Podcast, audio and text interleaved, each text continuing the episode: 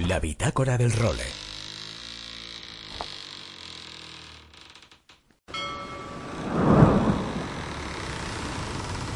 Bienvenidos a bordo del role. Una placentera travesía por los mares del podcast. Zarpamos ya en busca de las mejores historias del mar. A la caña, Nacho Gómez Zarzuela.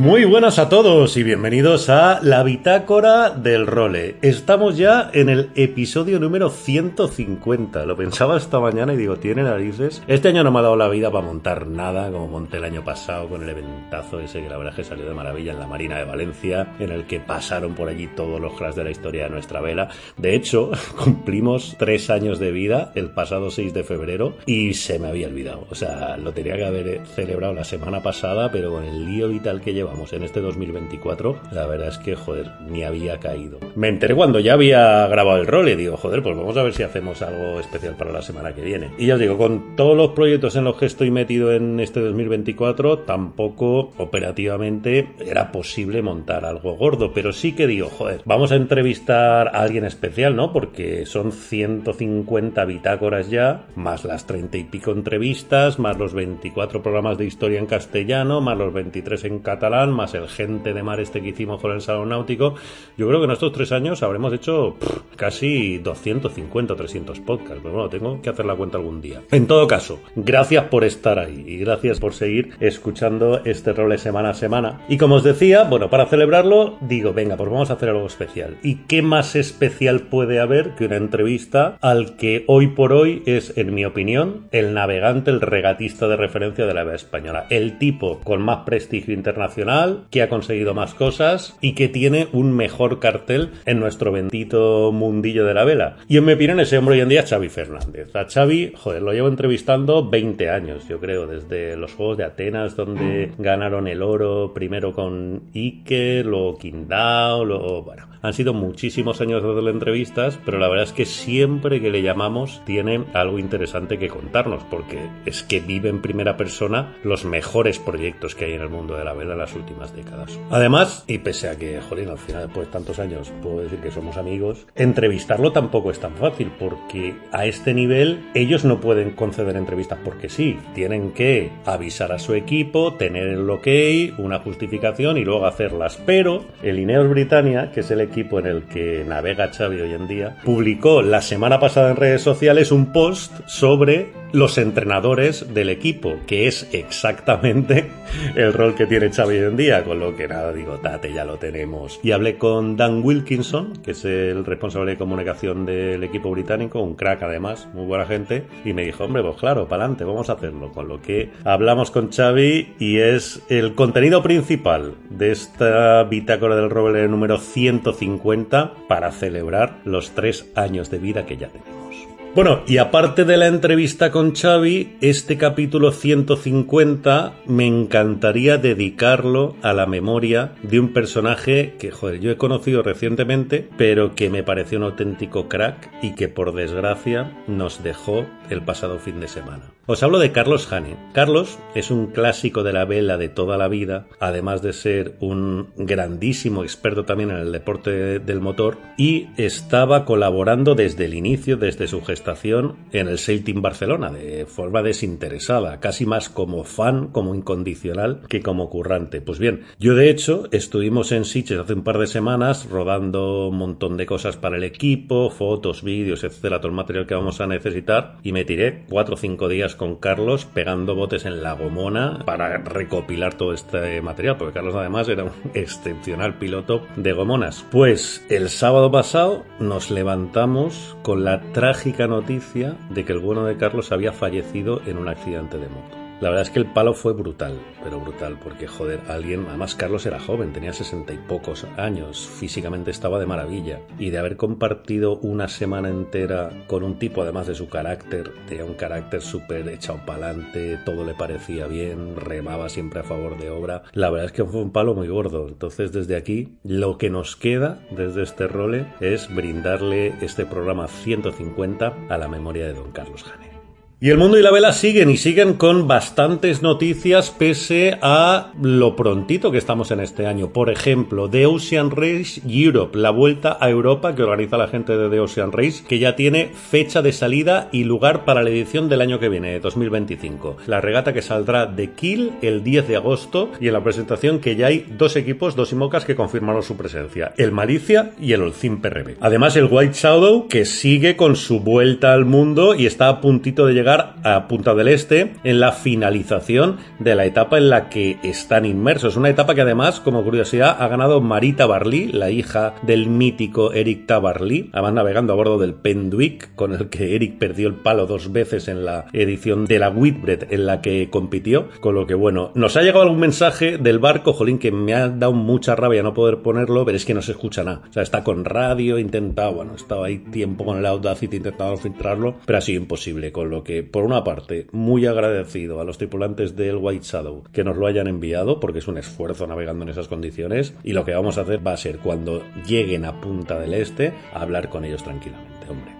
Y de actividad de regatas, este, esta semana tenemos en Palamos una nueva cita con los Optimist, 550 barcos de 24 países que están compitiendo ya en aguas de Palamos. Y además, el fin de semana pasado que tuvo lugar la primera cita de la Liga Iberdrola de Vela Femenina con triunfo del equipo del Real Club Náutico de Palma patroneado por María Bover. Además, la gente de nuestro principal armador, la Fundación Barcelona Capital Náutica, que no para de generar iniciativas. Por ejemplo, han creado un concurso de fotografía que tiene tres premios de mil euros cada uno. O sea, yo, si os gusta la fotografía, intentaría participar porque, joder, son mil eurazos. La temática del concurso es la relación entre las personas y el mar. Para participar hay que hacerlo a través de la app de Agora Awards os metéis en la web agoraworks.com y ahí tenéis toda la información. Y el deadline, el último día para presentar las fotografías, es el próximo 11 de marzo. Además, la próxima semana, el jueves, el 22 de febrero, a partir de las 6 y media de la tarde, en las instalaciones de la propia Fundación Barcelona Capital Náutica, se van a emitir dos documentales relacionados con la vela. 100 años de obsesión por la navegación y del lago de Ginebra a los altos mares. Eso está enmarcado dentro del Barcelona Sports Film Festival festival que está teniendo lugar esta semana en Barcelona. Y por cierto, el otro día vi un documental, me encontré de casualidad con un documental en Prime que joder me encantó, sobre todo para la gente que os guste la navegación oceánica. Se llama Gitanos del Mar. No os voy a dar más pistas, no os voy a dar spoilers, pero la verdad es que está muy chulo. Yo me lo pasé muy bien viéndolo. Gitanos del Mar en Prime, Amazon Prime. A nivel institucional, en Marinas de España, la antigua Asociación de Puertos Deportivos de nuestro país, el histórico Gabriel Martínez, que ha dejado el cargo tras 18 años en la asociación, los últimos seis de ellos como presidente. Su sustituto en el cargo va a ser Tomás Azcárate.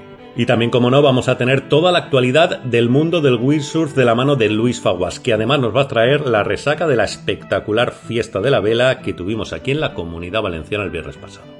Bueno, y os recuerdo que podéis poneros en contacto con nosotros para hacernos llegar vuestras dudas, sugerencias, comentarios, lo que queráis a través del correo nachogomez.com o a través del WhatsApp al 613-070727. Y también, y os animo a que lo hagáis porque vale la pena, podéis recibir las newsletters que enviamos todos los sábados metiéndonos en nuestra web en el rule.com, ahí en contacto, nos dejáis el mail y os la mandaremos encantados. Pues con todos estos contenidos arrancamos ya esta edición número 150 de la Bitácora del Role. La Bitácora del Role.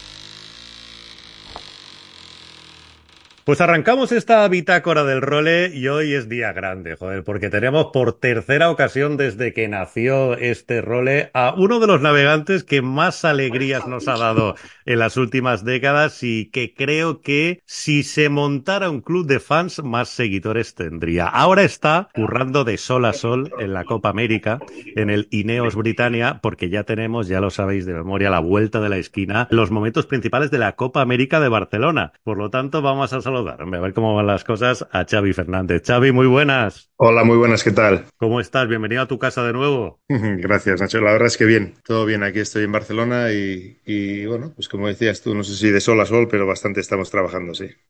Oye, al final ya tenemos ahí la vuelta de la esquina muchísimas cosas, ¿no? Lo primero, el estreno de los nuevos barcos, que ya prácticamente parece que para abril los vamos a tener ahí pisando el agua y supongo que será quizá el gran tema de conversación hoy en día para todos los que en el mundillo, ¿no? ¿Cómo van a ser estos nuevos AC-75? Es el tema de conversación y un poco las cosquillas un poco en la tripa de, ver a ver cómo sale, ¿no? La verdad es que, bueno, nosotros estamos contentos y confiados que, que, el barco nuestro va a estar bien y va a ir bien, pero siempre tienes ese pequeño miedo en el mundo de la Copa América si alguien saldrá o sacará algo que, bueno, pues igual ni se te ha ocurrido, ¿no? Y luego una vez de verlo te parece obvio, pero bueno, pues... Eh, ya nos pasó la otra vez, a, especialmente a American Magic y a nosotros, con el primer barco que, que estaba totalmente fuera de onda. Y, y bueno, pues eh, creemos realmente con todo el trabajo que hemos hecho que ahora tenemos que estar en línea, pero, pero bueno, habrá que ver. Y, y como dices, esta semana pasada, eh, no sé si tres o cuatro equipos hemos ya declarado que en dos meses el barco estará en el agua, así que, así que ya vienen todos. Qué bien. Oye, decís mucho los profesionales, ¿no? Los que estáis metidos dentro, que el día que se empieza a ganar o perder la Copa América, incluso el que se gana o se, o se pierde, al menos en gran parte, es el día en el que se ve los barcos navegar por primera vez. Hombre, es que ese día ya sabes por dónde vienen los tiros, ¿no? Yo creo que, que bueno, luego hay muchísimo, ¿cómo se dice?, desarrollo todavía que se puede hacer y, y mejoras, pero ya tienes lo que tienes y, y bueno, pues eh, por eso, bueno, hay, hay una fase de dos años que es de diseño y de construcción, en la cual, bueno, pues cuanto más ves tu diseño, más te vas convenciendo y luego estos dos últimos meses es cuando te empieza a entrar un poco el, no el miedo, pero bueno, el nerviosismo, como te decía antes, de, de si, bueno, pues si habremos acertado, si alguien habrá hecho algo especial y, y luego, pues el primer día que el barco toca el agua, más que el tuyo cuando, cuando ya estás cerca de algún otro, enseguida te das cuenta si, si la cosa va a ir bien o no, ¿no? Y bueno, Claro. pues de ahí, a partir de ahí, puede ser un verano muy corto y divertido o, o eterno y, y no tanto. Ya. La gente, bueno, al menos para los que no somos expertos en diseño, lo que más nos fijamos esos días son en el casco y en los foils. ¿Es en los Mm. que nos tenemos que fijar también en esta ocasión, Xavi? Sí, sin duda. Yo creo que, hombre, es la segunda versión de esta, de esta regla, digamos, con las modificaciones, pero ya es la, la versión 2, por lo cual entendemos que estarán más cerca eh, unos de otros, tanto en los foils como en los cascos. Cuando luego vas al performance puro, al, al rendimiento puro, hombre, yo creo que, que lo que va encima del agua, las velas son súper importantes, como lo fueron ya la última vez, y creo que hay ahí muchísimo desarrollo también que quizás sea un poco menos visual de lo que son los foils y los cascos con estas formas tan, tan rocambolescas. Ya. Esta, decía antes, ¿no? Que es la tercera vez que pasas por este role. La primera fue en la antigua Copa América, precisamente en la anterior, allí en Nueva Zelanda, cuando ya estabas trabajando para Ineos. Mm. La segunda fue con la entrevista larga que te hicimos, que Jolín además tuvo un exitazo enorme. Y esa tercera, al Mm. final, para que la gente se haga una idea, entrevistar a un regatista de Copa América tampoco es tan fácil, porque hay que pasar por muchos filtros, gabinetes de comunicación. Ellos tienen, joder, una agenda de trabajo súper complicada. Y aunque Xavi y yo podamos hablar por teléfono, o sea, para hacer una entrevista tengo que llamar al jefe de prensa del equipo, que me dé su bendición, tal. Y en esta ocasión ha sido posible gracias a que, pues, ellos mismos colgaron el otro día una historia en redes sociales con los entrenadores del equipo, que es una figura muy importante y que es exactamente, Xavi, ¿no? Tu rol en este Ineos Britannia, ¿no? Eres uno de los entrenadores para mejorar al máximo el rendimiento de, de la tripulación. Mm, así es. Ya, bueno, mi rol ha ido cambiando, obviamente. Ya la última copa sí entré como parte del equipo de regatas, pero también con la regla de nacionalidad no podía competir y acabé, eh, bueno, pues ayudando mucho al, a, los regatistas y al entrenador. Y esta vez ya, desde el principio, mi rol es eh, eh, entrenador. Somos dos, eh, Rob Wilson es el otro y yo. Y bueno, pues eh, si te fijas un poco, todos los equipos tienen entre dos, tres entrenadores. Tenemos a veces alguno más especialista en match race que va viniendo cada vez más a, a medida que se acerca el campeonato, porque bueno, al final es mucho trabajo, es muy fácil poner sensores por todos lados y datos por todos lados, pero si luego no los va a mirar nadie, pues tampoco Claro. sirven de nada, ¿no? Y, y entonces, bueno, pues hay que repartirse bien las tareas. Creo que nos entendemos bien. Los dos venimos del mundo olímpico y de, de haber navegado y de haber sido, bueno, pues desde un punto de vista muy, muy de regatista y aquí pues nos apoyamos a, a un equipo de performance que tenemos trabajando con nosotros pues que realmente nos ayudan con todos los datos y, y, y bueno pues intentar entre todos mejorar e intentar dar a los regatistas las mejores soluciones a los problemas que, que se presentan cada día. ¿Cómo es un día a día tuyo, un día que haya entrenamiento en el agua y un día que no? O sea, ¿qué hora te levantas, vas a la base? Un poco, Mm. ¿cuál es tu rutina diaria, Xavi? Pues todo depende. Este invierno que tenemos en Barcelona, que es complicadillo, la verdad es que días como hoy, por ejemplo, hoy martes hemos salido del Pantalán a las 7.45 de la mañana para usar el, el viento del, de la mañana Sí. y entonces, bueno, pues hoy es, es un poco especial porque, porque tenía eso, pues hemos, creo que a las 6 de la mañana aquí, preparar un poco el, el briefing de la mañana y después salir a navegar. Hoy hemos terminado pronto, para las doce y media si estamos en, en tierra y luego pues toda la tarde pues viendo un poco lo que hemos hecho, viendo el vídeo y apuntando pues los puntos que hay que analizar, ¿no? Después de navegar es importante hacer un- una pequeña reunión de... No es muy larga y ahí creo que lo hacemos bastante bien en, en mantener que si- sin que se alargue mucho la reunión y coger los puntos que los regatistas consideran importantes que hay que mirar y luego pues la tarde entre los dos entrenadores y el equipo que te he dicho que tenemos ahí dando pues, pues intentar tener algo preparado para mañana y, y bueno, pues mañana el, el viento es por la tarde, así que navegaremos por la tarde. A la mañana venir aquí sobre las 8 normalmente, siete y media, 8, ponerme en marcha y preparar para la reunión de, de antes de navegar. Y así todos los días. Así que bueno, y luego si no se navega, bueno, pues como te he dicho antes, hay tanta data que, que es muy complicado revisarla entera, ¿no? Entonces, bueno, pues vas dejando, dejando, dejando y cada día que no navegas, pues lo usas para hacer todo ese trabajo de, de casa que no has hecho los días anteriores y intentar documentar todo. Yo también recuerdo que en otras Copas América una de tus tareas era espiar a los rivales, entre comillas, ¿no? En esta edición ese tema ha cambiado un montón, al menos visto desde fuera, con el tema del récord, ¿no? De los espías que son oficiales y que todos los días reportan la actividad que hace el resto de equipos. ¿Cómo ha afectado esta decisión este año en la, en la campaña por la Copa, eh, Xavi? Hombre, a, a mí personalmente bastante bien porque... Te quita mucho viaje, ¿no? te quita mucho viaje y, y la verdad es que, bueno, es súper interesante y la verdad es que es, nos gusta porque al final te gusta ir a ver lo que está haciendo el otro equipo. Lo que pasa que sí es verdad y es un poco el argumento o, que está detrás de toda esta decisión era que, bueno, pues tú no, no tienes información, entonces tú planeas un viaje a Nueva Zelanda para ver cómo, qué están haciendo o, o ver lo que puedas, pero no sabes si van a navegar esa semana o si no, bueno, entonces, bueno, pues ves el parte meteorológico, vas para allá, te pasas 10 días, igual han navegado dos días o igual están haciendo un refit y no navegan ningún día, ¿sabes? Ya. entonces eh, tienes que alquilar la lancha y la casa y el avión y tal. Lo mismo en Estados Unidos, en Italia, donde sea. Entonces dijeron para esta vez que iban a abrir un poco el tema. Ellos, bueno, la organización tiene un equipo de recon, un cámara y un periodista por equipo de la Copa América y entonces nosotros les tenemos que notificar cuándo vamos a navegar. Entonces siempre están para, ellos hacen su informe, digamos. Entonces es menos técnico de lo que era cuando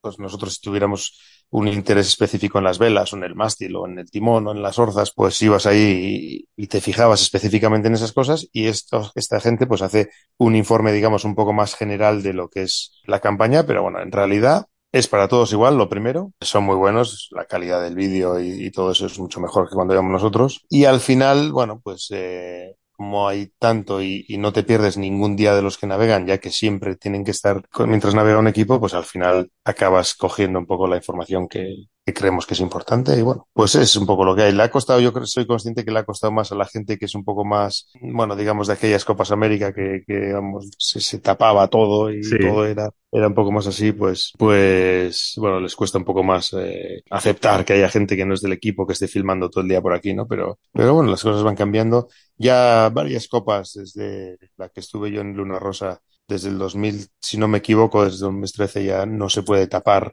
eh, orzas o quillas o, o nada. Entonces, bueno, Sí. ya, eso ya había cambiado bastante, pero bueno, este es otro paso más.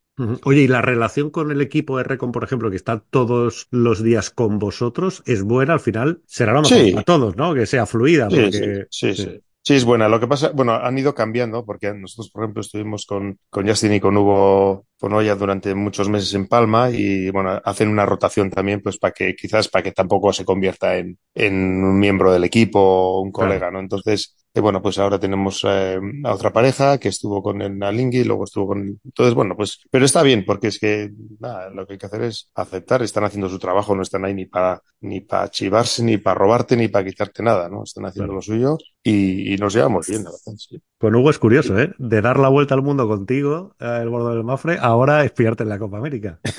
sí, pero bueno, está todo bien. Qué bien. Oye, ¿y ha habido durante esta campaña algo que te ha llamado mucho la atención en ese Reconcloud? O supongo que cuando salga algo os llamaréis entre vosotros, no sé quiénes serán pues tus cuatro teléfonos de referencia. Hostia, mira esto que han sacado hoy de Alingui. ¿Eso pasa? ¿Eso ha pasado esta campaña? Sí, sí, sí, sí ha pasado, sí. Porque, bueno, pues al final hay mucha gente que está pendiente de esto todo el día, entonces cuando sale algo nuevo, aunque luego en un par de semanas ya se te pase un poco el, el calentón, igual te das cuenta que tampoco era para tanto, pero sí es verdad que, que bueno, sí, tenemos a, los diseñadores están siempre desesperados en, en, tener información de los, de los otros equipos, porque obviamente es muy importante. Y luego los regatistas, pues por interés también. Pues eh, han navegado con tanto viento, con esto, con aquello, esta maniobra. Y bueno, sí, sí es verdad que, que le dedicamos un, un buen, una buena parte del tiempo a ver lo que están haciendo los demás. Oye, y este año también vamos a tener por primera vez Copa América de mujeres, ¿no? Que esto, mm. la, de, la, de, jóvenes sí que la habíamos tenido, creo que desde 2013 o 2017, ¿no? Que de ahí salieron, pues Jordi Chamar, Botín, Cardone y todos estos ya estuvieron en su época. Pero mm. la de mujeres es la primera vez que se produce y tenemos equipo español, el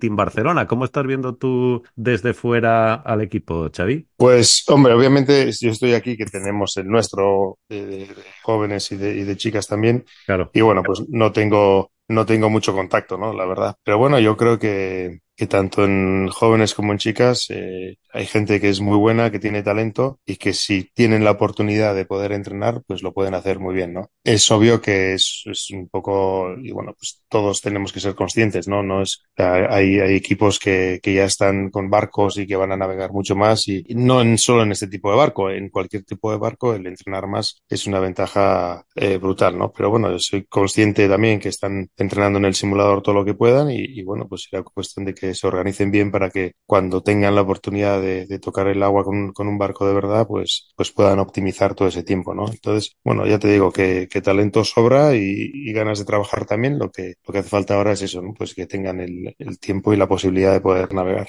Claro, pues el AC-40 al final no es un barco fácil, ¿no? Lo vimos incluso con los equipos gordos, con los vuestros en Vilanova, ¿no? Mm. Que hasta que sí. le coges la mano es un barco que tiene un proceso, bueno, que necesita su tiempo. Sí, es, un bar, es una maravilla, la verdad, el barco, y, y hay que decirlo, y, y, nadie, nadie ni lo niega ni se esconde, ¿no? Es, un, es bueno, para quitarse el sombrero que, que Silan haya dado a todos los equipos, bueno, o vendido, sí. mejor dicho, pues la tecnología de, de, un barco de 40 pies que, que navega tan bien, que está tan optimizado y que, bueno, para nada es por ser un One Design, bah, es muy simple y, y, todo es de calidad mediana, ¿no? Lo, todo eh, funciona muy bien, el barco foilea de los siete nudos, eh, navegas con veintipico y, y ya te digo que todo funciona muy bien. Lo que pasa es que este tipo de barcos te apoyas al 100% en electrónica y hidráulica. Entonces, ya eso te, te, condiciona a tener un equipo de soporte muy grande, a tener tus lanchas, tus técnicos, eh, seguridad por si vuelcas. Entonces, bueno, pues eh, son barcos que ya tienen una logística muy importante.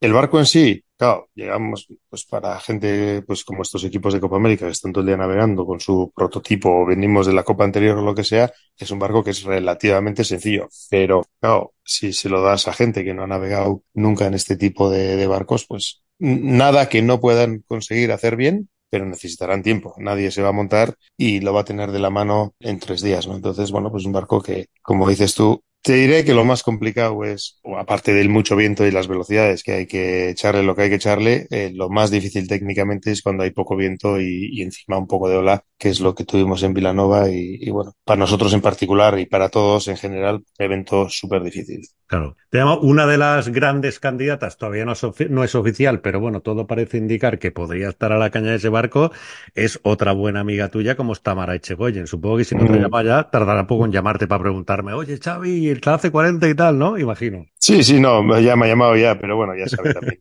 mejor que yo que bueno, pues en esos temas pues no se puede tampoco andar. Entonces, bueno, ya sabe que, que estoy en otro equipo y, tengo mi, mis, mis, obligaciones con, con, este equipo, tanto el de chicos como el de chicas y el, juvenil, y, y, bueno, pues no voy a poder ayudarles, pero bueno, ya sé que, que lo están, bueno, pues que a priori tienen la intención de estar, que le dedican cierto tiempo al, al simulador, evidentemente tienen los Juegos Olímpicos que, que no hay que olvidarse que, en mi opinión, todavía es, es un poco o debería ser un poco lo más importante, ¿no? En este setup y, Sí. y bueno, pero, pero tienen un, un equipo que, que creo que, que lo pueden hacer muy bien, como te he dicho antes, si tienen suficiente tiempo para entrenar, sobre todo en el agua. Oye, ¿hay algún paralelismo o alguna referencia válida entre el AC40 y el EC75? Porque son bichos similares para la gente de Mm. fuera, pero muy, muy diferentes para vosotros, para los profesionales. No, pero sí, sí, hay, hay muchos paralelismos. La verdad es que, que las escalas,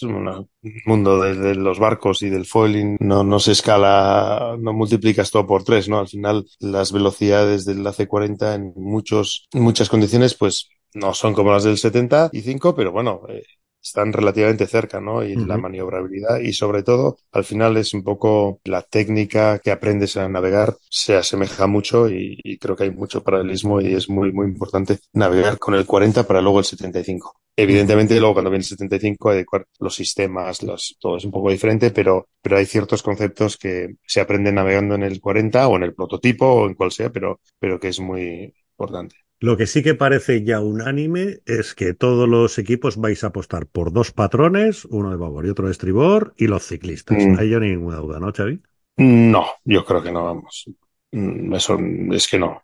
Yo creo que, que lo de los ciclistas, eh, todos estamos yendo ahí y los dos patrones y, y ya nadie se va a mover de lado a lado. Y bueno, pues eh, es un punto más de, de aerodinámica y de que, y de que todo vaya lo más estático posible, ¿no? La verdad es que, que es una, una gozada ver cómo, cómo un barco, eso, pues tú lo ves desde fuera y ves cuatro cabezas, pero como en el otro veremos ocho cabezas, pero pero nadie se mueve y, y bueno, los barcos están navegando momento que, que vira y ya está la gente de Barlovento tiene control y, y ya estás navegando al 100%, ¿sabes? No hay, no hay cambiarse de lado, no hay esa, pues que tienes desde un cualquier, desde un Optimis hasta cualquier barco hasta ahora, pues, pues la gente se tenía que cambiar de lado, ¿no? Y aquí la verdad es que, que eso es más, eh, no sé, no sé cómo decirlo, más, más suave la transición. Sí. Eso sí, lo que viene es con una complicación extrema en, en comunicación, en, en cómo hablar, en cómo pues, comunicarse un lado con el otro, ¿no? Y además, hoy en día con las velas que, que van tocando la cubierta y todo eso ya no se ve nada. O sea, el de Barlovento no ve absolutamente nada.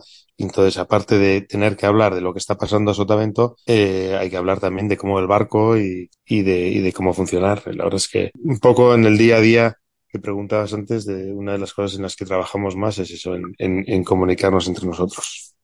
Oye, y el tema de los ciclistas, a ver, eh, evidentemente lo, eh, se meten porque dan más potencia eh, estos animales con las piernas que los grinders con los brazos, pero Mm. tú supongo que tendrás el tema analizado también. ¿Cuánta potencia de más? ¿O me puedes dar algún dato más que ayude a explicar?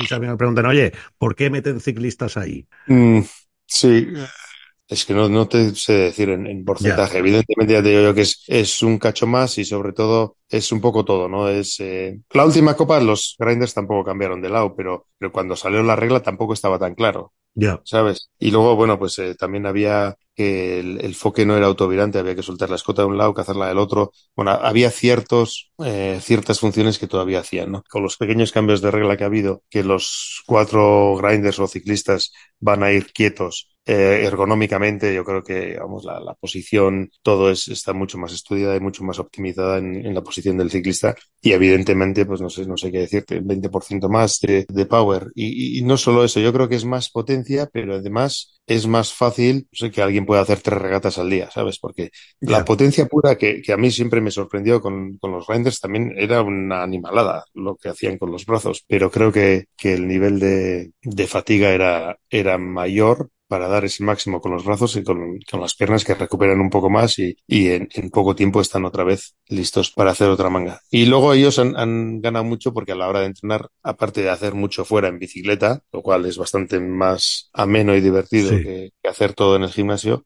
aunque luego todos los entrenamientos específicos casi todo lo hacen, lo hacen luego dentro, ¿no? ¿Y cómo es la adaptación de un tío que nunca ha navegado y menos a este nivel al barco? ¿Es sencilla o depende de casos o...? Pues hay un poco de todo, la verdad. Bien. Nosotros tenemos eh, dos o tres personas que no han navegado, que, que vienen del mundo del remo, que son unos animales. Eh, el americano tiene un ciclista, el, o varios, el, kiwi también. Entonces, bueno, la adaptación, bueno, para ellos es un mundo nuevo, no solo el barco, el mundo en general es nuevo y se van adaptando poco a poco. Pero bueno, la verdad es que, que son muy buenos también y una vez de, de ponerse a lo suyo, se acostumbraron un poquito a las velocidades y luego le tendrán que dar ahí mirando para abajo como, como campeones. Muy bien, Xavi. Pues nada, Jolín, creo que hemos hecho un repaso completito a cómo te van las cosas por ese Ineos, que solo por el hecho de tenerte ahí ya nos tiene, joder, a los aficionados españoles un poco con el corazoncito puesto ahí. Y, nada, Jolín, muchísima suerte en la recta que nos queda hasta la copa, porque ahora viene lo bueno, ¿eh?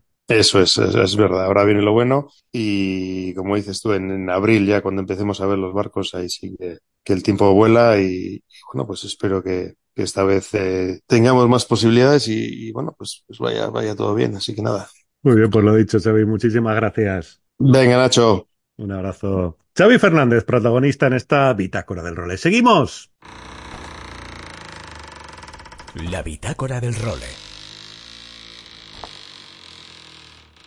Aloha Nacho y amigos de El Role. Aquí estamos una semana más para traeros la actualidad windsurfera después de un buen baño, muy buen baño en el Mero. Tuve suerte, no pude navegar el día bueno de paquebote porque me tocó evento familiar y, cumplir. Estas son las cosas que siempre que tienes algo es cuando hace viento. Pero el segundo día sí que me pude liberar y pude navegar tres horitas, unos 60 kilómetros, que está bien, sobre todo porque es un spot de, de hacer alguna maniobra, de alguna pequeña surfeada, con olas imaginarias, de esto ya sabéis que los mediterráneos somos expertos, y algún saltito bueno, y la verdad es que disfrutar y muchos amigos, eso sí, un frío que pelaba. El día de antes y el día de después menos frío, pero un día compromiso de familia y el día después había que currar. O sea que esto es un poco así montado, pero hay gente que ha podido encadenar varios días buenos. Y la verdad es que una buena sesión, aunque fue vela más grande de lo que esperaba, yo iba con cinco y medio, con mi Goya Banzai. Hubiera ido mejor con 5-0, pero es una medida que yo no tengo, que te obliga a tener un palo de 4-0 y al final hay que ir recortando un poco en algunos sitios, pero disfruté muchísimo de la navegada. ¿Qué teníamos también? Teníamos la fiesta de la vela, la fiesta de la vela de la comunidad valenciana que os hablamos la semana pasada, donde se daban los premios a los deportistas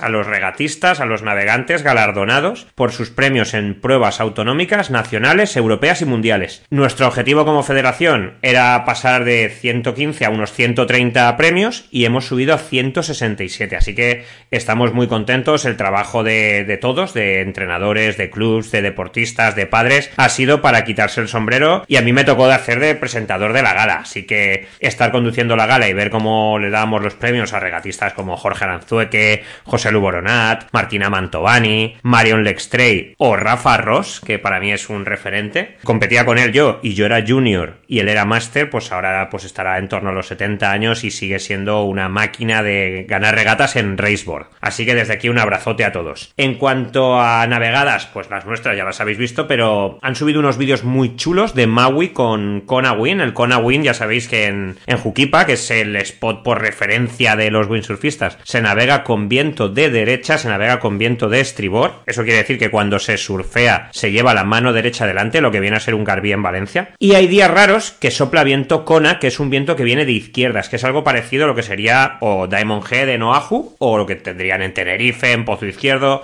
viento de babor a la hora de saltar. Son días raros, días que pueden entrar vientos súper fuertes, son poco consistentes. Tenemos en mente un vídeo de Robin Ash, de cuando salió su marca de velas, que ahí tuvieron una prueba, coincidió con Kona Win y navegaron en lanes, que era brutal. Y de prueba, ya sabéis que el día 19, que ya os lo traeremos en el próximo role, estarán en la regata de olas de Omeasaki, en Japón. Ya tenemos por ahí a Víctor y a Marc Pared y vamos a ver cómo va ese desembarco español en este prueba de International Windsurfing Tour, PWA, y a ver, a ver con qué nos sorprenden. Yo he estado viendo a Víctor y lo veo muy fluido, hacía tiempo que no lo veía tan fluido, y ya sabéis que nosotros somos muy de Víctor, muy de Mark, muy de Liam, muy de Marino, son así un poco nuestras referencias a la hora de pelearse con Philip, a la hora de pelearse con Marcilio. Va a ser un tour durito, durito, y recordar que no estará Ricardo Campello, que este año lo tiene un poco sabático después del tema con Nice. Y desde aquí nuestro apoyo a Blanca Lavau, está entrenando a tope, recuperándose de una lesión en el hombro también. Ya sabéis que ya está dándole muy duro también entrenando en olas para ver si amplía un poco horizontes. Pero de momento la Slalom World Champion sigue ahí dándole duro y preparando la temporada. Nada, Nacho, un abrazote muy fuerte. Espero que, que siga habiendo temporales, que siga habiendo viento y que pronto hagamos un podcast tú y yo juntos. Un abrazote y nos vemos por los mares. Chao, chao. Y como siempre, por semana 150 de forma consecutiva, nos marchamos de la mano de mi querido Luis Faguas. Regresaremos la semana que viene con una nueva edición de la Bitácora del Role. Hasta entonces, sed muy felices y navegad todo lo que podáis. Adiós.